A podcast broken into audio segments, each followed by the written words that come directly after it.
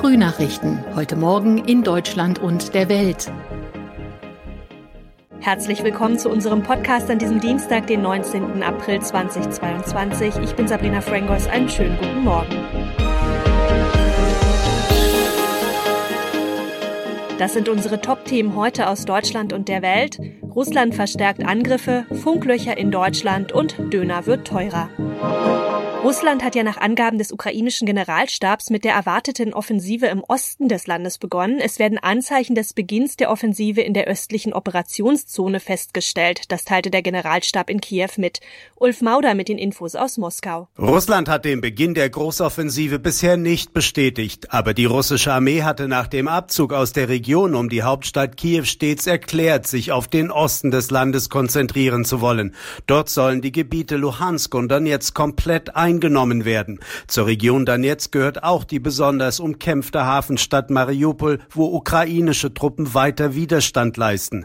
Die Militärführung hier in Moskau berichtete über neue massive Angriffe. Bestätigt wurde auch der Raketenbeschuss der westukrainischen Stadt Lviv, wo erstmals sechs Menschen starben. Seit der russischen Invasion flüchten ja viele Ukrainer ins Ausland und viele Firmen suchen händeringend nach Personal. Die Industriegewerkschaft Bauen Agrar Umwelt, IG Bau, hat nun aber davor gewarnt, Geflüchtete aus der Ukraine einfach als billige Arbeitskräfte auszunutzen. Manche Chefs wollten die oft gut qualifizierten Geflüchteten einstellen, aber oft zu schlechten Bedingungen. Das sagte Gewerkschaftschef Robert Feiger der deutschen Presseagentur. Dirk Zeitler weiß mehr. Als Beispiel nennt Feiger Saisonkräfte in der Landwirtschaft, die bis zu 70 Tage lang keinen Sozial- und Krankenversicherungsschutz hätten. Kein Unternehmen dürfe jetzt die Lage der Menschen, die in Deutschland Schutz suchen, ausnutzen. Beschäftigte zweiter Klasse darf es nicht geben, sagt Feiger. Selbst wenn nur ein kleiner Teil der Geflüchteten in Deutschland bliebe, müssten jetzt die Weichen für die Integration am Arbeitsmarkt gestellt werden. Wichtig ist dem Gewerkschaftschef dabei auch die Anerkennung ausländischer Bildungsabschlüsse. Obwohl Deutschlands Mobilfunkfirmen ja regelmäßig Fortschritte beim Netzausbau verkünden, bleiben Funklöcher aus Sicht der Handynutzer trotzdem ein gravierendes Problem. Wie eine Umfrage des Vergleichsportals Verifox ergab, haben 53 Prozent der Bürgerinnen und Bürger oft oder sehr oft Netzausfälle oder abgebrochene Verbindungen.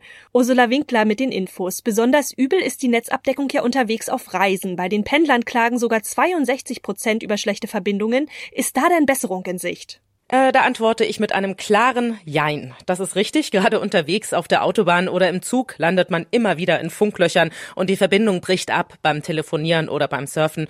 Äh, zum Jahresende läuft aber eine Frist für die Netzbetreiber ab. An allen Autobahnen, an den wichtigsten Bundesstraßen und Schienenwegen muss überall ein Download von 100 Mbit pro Sekunde möglich sein. Das wäre dann etwa so flott wie ein heimisches Wi-Fi-Netz. Immerhin. Aber es gibt eine Einschränkung, wenn Mobilfunkfirmen partout kein Grundstück für einen Funkmasten bekommen oder den nicht errichten dürfen an der Stelle, dann wird es auch künftig Funklöcher geben dürfen.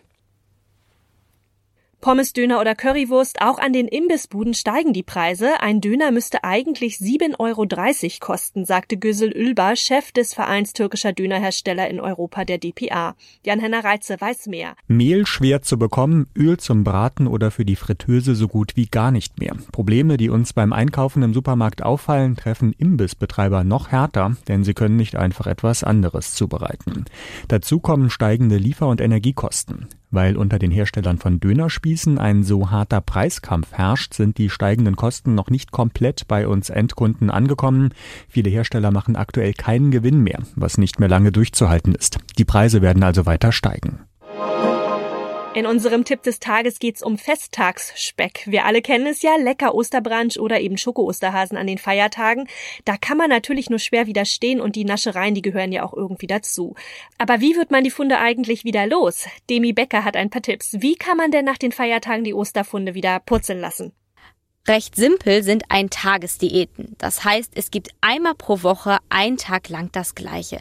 Also zum Beispiel am Gemüsetag gibt es dann nur Gemüse oder am Obsttag gibt es dann nur Obst. Das Gute daran, man kann sich rauspicken, was man am liebsten mag und seinen Tag so gestalten. Hinzu kommt, nach Ostern ist ein guter Zeitpunkt, mit einer Diät und einem leichten Sportprogramm loszulegen, denn wenn es im Frühjahr und im Sommer länger hell und warm ist, dann kommt man auch leichter in Bewegung und das hilft dabei, den inneren Schweinehund zu überwinden. Und wie kann man den inneren Schweinehund am besten besiegen? Ja, konkrete Ziele und Zeiten setzen, also sich nicht zu viel vorzunehmen Und zum Beispiel hilft es auch, sich zum Sport mit anderen zu verabreden, weil man lässt ja nicht die anderen gerne hängen und deshalb fallen einen dann Ausreden oder Absagen schon viel schwerer. Und Sport muss zur Alltagsgewohnheit werden, also fest in den Alltag eingebunden werden, sagen Experten. Wenn man das über einen längeren Zeitraum macht, dann wird es nämlich normal, also quasi zu einer Gewohnheit wie das Zähneputzen. Und das bringt dann ja auch den Erfolg auf lange Sicht. Werfen wir schon mal einen Blick auf die nächsten Feiertage und das Wochenende. Kann man die irgendwie nutzen, damit es dann leichter fällt mit dem Abnehmen? Ja, diese Tage kann man nutzen, nämlich zum Energietanken. Denn die kann man danach gebrauchen. Denn nur wer nicht gestresst ist, kann auch abnehmen. Wer sich hetzt und stresst, der produziert mehr Cortisol, was auch als Stresshormon bekannt ist. Und das verlangsamt den Fettabbau und fördert die Bildung von Fettgewebe im Bauch. Deshalb sollte man auch darauf achten, immer genügend zu schlafen. Und das noch mehr als zwei Jahre haben sie sich nicht blicken lassen. Nun sind sie aber wieder in Europa. Die Rede ist natürlich von Prince Harry und seiner Frau Meghan. Erstmals seit ihrem Rückzug aus dem britischen Königshaus haben sich die beiden wieder gemeinsam in der europäischen Öffentlichkeit gezeigt. Sie eröffneten in Den Haag die Invictus Games und die Kameras, die waren natürlich die ganze Zeit mit dabei, denn das Paar wurde für eine Netflix-Dokumentation von einem Kamerateam begleitet. Ja, die Aussteiger Royals haben nämlich mit dem Streamingdienst einen millionenschweren Vertrag geschlossen. Larissa Schwedes mit den Infos aus London. Die Invictus Games, das ist ja noch eine Idee von Harry aus royalen Zeiten, oder? Ja, genau. Harry hat die Invictus Games nach seinem eigenen Militärdienst ins Leben gerufen. 2014 haben sie zum ersten Mal in London stattgefunden. Bei den Spielen treten kriegsversehrte Soldatinnen und Soldaten in verschiedenen sportlichen Disziplinen gegeneinander an und viele sagen, dass sie daraus Hoffnung und neuen Lebensgeist ziehen. Trotz des Krieges ist auch das Team aus der Ukraine nach Den Haag gereist und hat dafür extrem viel Zuspruch und Anerkennung bekommen. Aber diesmal trat das Paar ja weniger als Adlige auf, sondern ja eher als Filmstars. Ja, alle Kameras in Den Haag waren natürlich auf die beiden gerichtet. Immerhin ist es ja das erste Mal gewesen, dass sie sich seit ihrem Rückzug aus dem Königshaus zusammen in Europa der Öffentlichkeit gezeigt haben.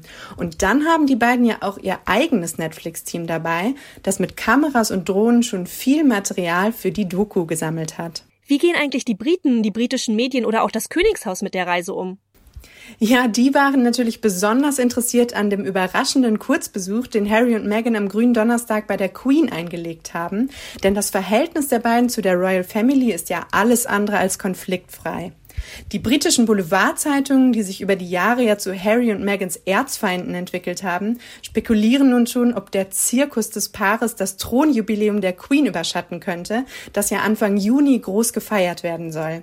Dabei haben Harry und Meghan noch gar nicht bestätigt, ob sie dafür überhaupt wieder anreisen wollen.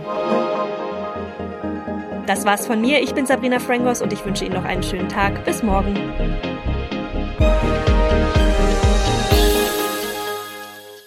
Das waren die Frühnachrichten. Mehr Infos und unsere lokalen Top-Themen auf aachenerzeitung.de und aachenernachrichten.de.